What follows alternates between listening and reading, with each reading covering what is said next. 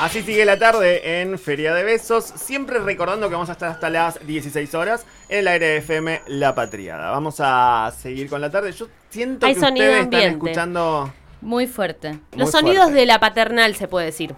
Ok, vamos a resolverle el volumen a Dani para que ella se sienta Yo estoy, muy ¿eh? cómoda. No te preocupes. No quiero que estés mal, Dani. Quiero Vos que seguís con la estés cómoda. conducción. Leo, Bueno. Tranca. Bueno, ahora sí, estamos instalada porque de repente, nada, nos hemos metido al estudio así como nos tomó Estrepitosamente. sorpresa. Bueno, eh, bienvenida a la tarde, Daniela Carballo. Hola, muchas gracias. ¿Cómo te, cómo te encontrás en el día? de- A ver, ¿cómo estamos de pelo? Que es algo de lo que te je- quejaste apenas nos encontramos. Eh, ma- mal. Mal, Mal, ok. compleja. Uh. Eso era lo que quería que charlemos mínima, así como muy rapidito. Ajá, ¿Por qué era porque ambas mal? tenemos el mismo corte de pelo, pero otro tipo de porosidad. Pero claro, mi lacio Claro. es una miniatura. Eh, estuve en Corrientes eh, la semana pasada y mi- una de mis primas está metida dentro del culto de la gente de rulos. Ay, Eh, Tiene sí, un nombre sí. en inglés. Sí, no sé. Eh, Co-wash. Co-wash. El co-wash, el pool no sé cuánto, bueno, ahí hubo toda una serie de data de la cual nada, yo desconocía completamente. Pero bueno, nada, hoy no me levanté bien de pelo. Quiero pensar que me levanté mejor de carita, pero de pelo no tanto. Vos siempre de carita estás muy bien. No sé si Siempre estás muy bien de carita. Así que ya en eso podés, eh, podés relajar. puedo poner, ponerme a bebotear ahora. Selchis, Selchis. Saluden a, ti- a Titi. Momento ¿Qué del. dice? El último tema de Bad Bunny. Ay, ¿ves? Quedó afuera. Y- A pero nos expone de esa Nos manera. expone Ella a sabe. Ella Sabe. viene acá. No, y baila y, ca- Y lo baila y lo canta, porque se En anima nuestras a todo. caras. Se anima a todo. O sea, Qué atrevida. ¿No escuchaste la última de Bizarrap, la de Quevedo? Esa sí la escuchaste. Bueno, también Basta, Dani, ¿qué es la manera de exponerla a Pauli ¿Qué de es decirle? ¿Qué es este test? ¿De qué tan actualizada está Pauli? ¿Qué es? Claro, aparte sabe que nos va a dar bajo. Entonces, Claro. ¿por qué nos somete? Me bajé TikTok, chicos, somos un viaje de vida. Eso de maestra mala, que se sepa. Mal. Momento del estúpido y sensual algoritmo de Dale. la tarde. Bueno, eh, hoy vamos a hablar de papis del horror. Papis del horror. Papis del horror. Definamos el Eh, papis concepto. del horror. Eh, ¿Cuándo un papi es del horror? Bueno, eh, desde los griegos más o menos. Eh. Me encanta, igual que te siempre. lo tiro ahí. Siglo 5 antes de Cristo, más o menos, manejalo. No, bueno. Base del patriarcado, la idea de que el pater familia, el padre, la cabeza de esa familia, es dueño de todo lo que se produzca en esa unidad familiar. Ok. Eh, siglos han pasado, las configuraciones familiares han cambiado, sin embargo hay algunos sujetos que eh, no han eh, deconstruido esta idea, sino que por el contrario, si mi hijo, mi hija, mi hija tiene algún tipo de talento, Sí. lo exploto. Ok. Claro. Eh, ah, por ahí viene el, Claro. el horror. Eh, claro. Por ahí viene el horror. Yo hice un top 5 de gente muy, muy, muy malvada. Eh, Cholito, lo que te voy a pedir es que le adelantes un poco porque tiene mucha intro. Son todos hijos músiques. Eh, Vamos por eso, por padres que explotaron a sus hijites. hijes músicas. Vamos a ir con el primero. Nos vamos a poner medio finos. Vamos a hablar de. Esto, Ah, Esto es Mozart. Mozart. muy bien. Estamos levantando mucho el nivel de Ah. este O programa. sea, era verdad lo de los griegos, como venía Pero por no- ahí. no, Mozart Mozart no es griego. se corrió unos varios siglos. 1700. pero Te que pusiste venía, sola. venía con revisionismo histórico. Ah, pero, ahí chiquis, va, ustedes también. No, no te podemos seguir tu línea de pensamiento. Sos como cinco Va muy autores a la vez, claro. Muchas citas. Contame Bueno, esto, porque no tengo Eh, idea. El papá de Mozart, Sí. eh, Amadeus, era Leopold Mozart. Tuvo siete hijos. Eh, murieron cinco. Muy típico en esa época eso, ¿no? Tener siete y no había anticoncepción. Claro, entonces era como, bueno, hagamos eso. No, bueno, tuvieron siete, tuvo siete hijos con su esposa. eh, murieron cinco de esos hijos y le quedaron dos. Y qué suerte para Leopold, los dos que le quedaron eran dos prodigios. Eh, Mariana, que era la hija de la hermana de Mozart, y eh, el joven Johann Amadeus Mozart.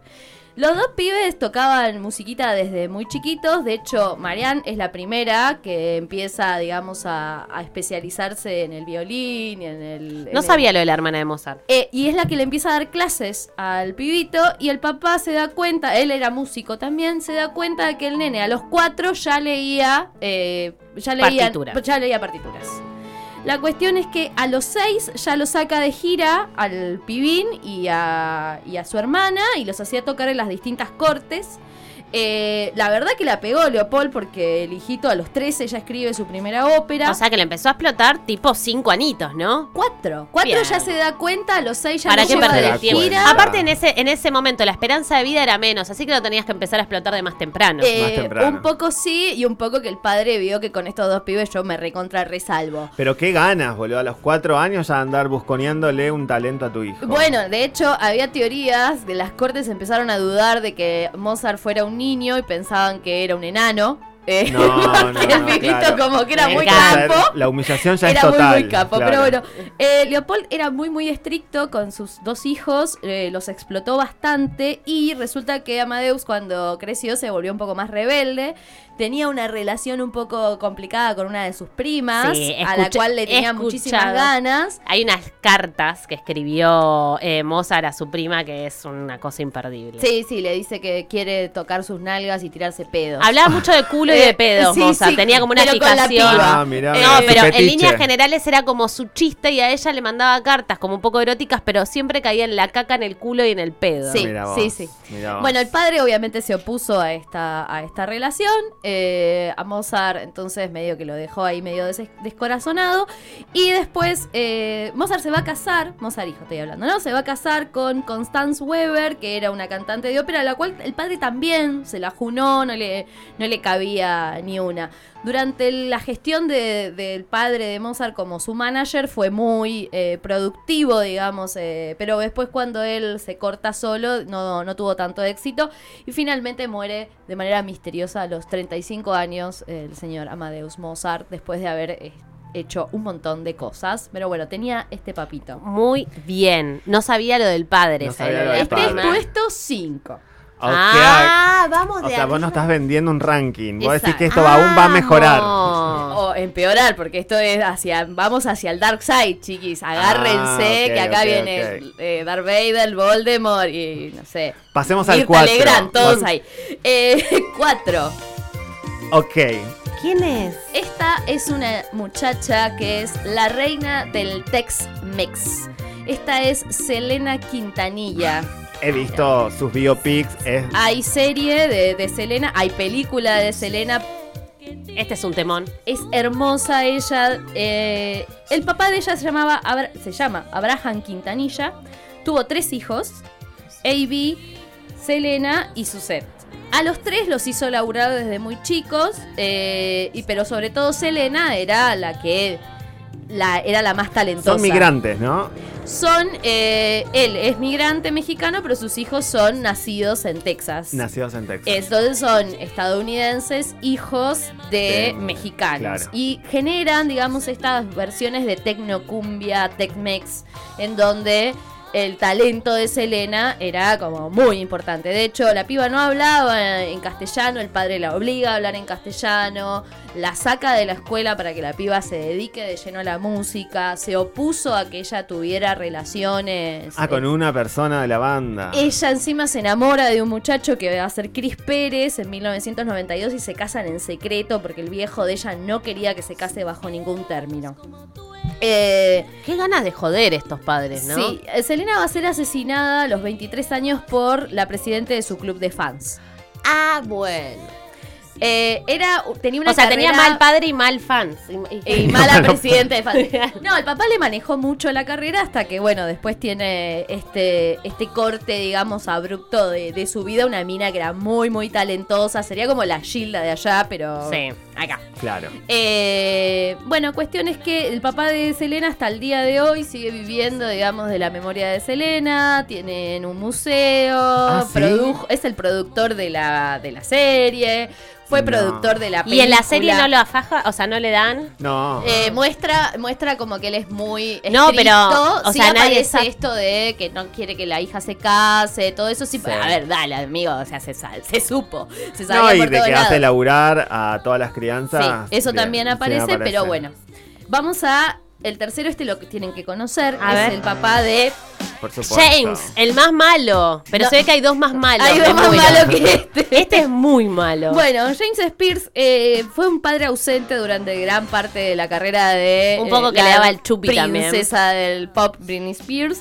Pero en 2007 hace su aparición después del debacle de Britney, la rapada, el divorcio, la quitada de los hijos, etc. A partir de ahí entonces es que ella pierde la custodia de sus hijos, pierde su autonomía como persona y su papá pasa a ser su tutor legal y a manejarle básicamente la vida y que ella tuviera eh, nada, los derechos fundamentales de una persona negados en función de proteger su salud mental, mientras que el padre la explotaba haciendo este, en Las Vegas un show permanente, sacando discos, haciendo presentaciones en la televisión, etcétera. Cuando ella no quería. Por eso, por suerte para Britney, Free Britney. Pero Free bueno, Britney. este es el puesto 3. Vamos al puesto 2. El puesto 2 nos venimos a Latinoamérica. A ver. El papá de esta persona es Luisito Rey, que también fue músico español, muy Ah, no conocido. sabía eso. Sí, pero a corta edad descubre que su hijo tiene un talento maravilloso. Que canta como pocas personas en algún lugar. Para una cosa, este también, eh, mucha gente se enteró de la existencia de este papá malo a partir la de la serie. serie. a partir ¿no? de la serie, sí. En el caso de Luismi no recuerda con amor a su padre. De hecho, la biopic de Luismi está este, controlada por Luismi. Él comunica qué es lo que va a, va a informar y qué no. Y por eso le pegan más al padre. Exacto. Ahí se devela que el papá, eh, bueno, lo explotaba desde muy chiquitito. En un momento le empieza a dar efedrina para que el pibe le rinda más. No.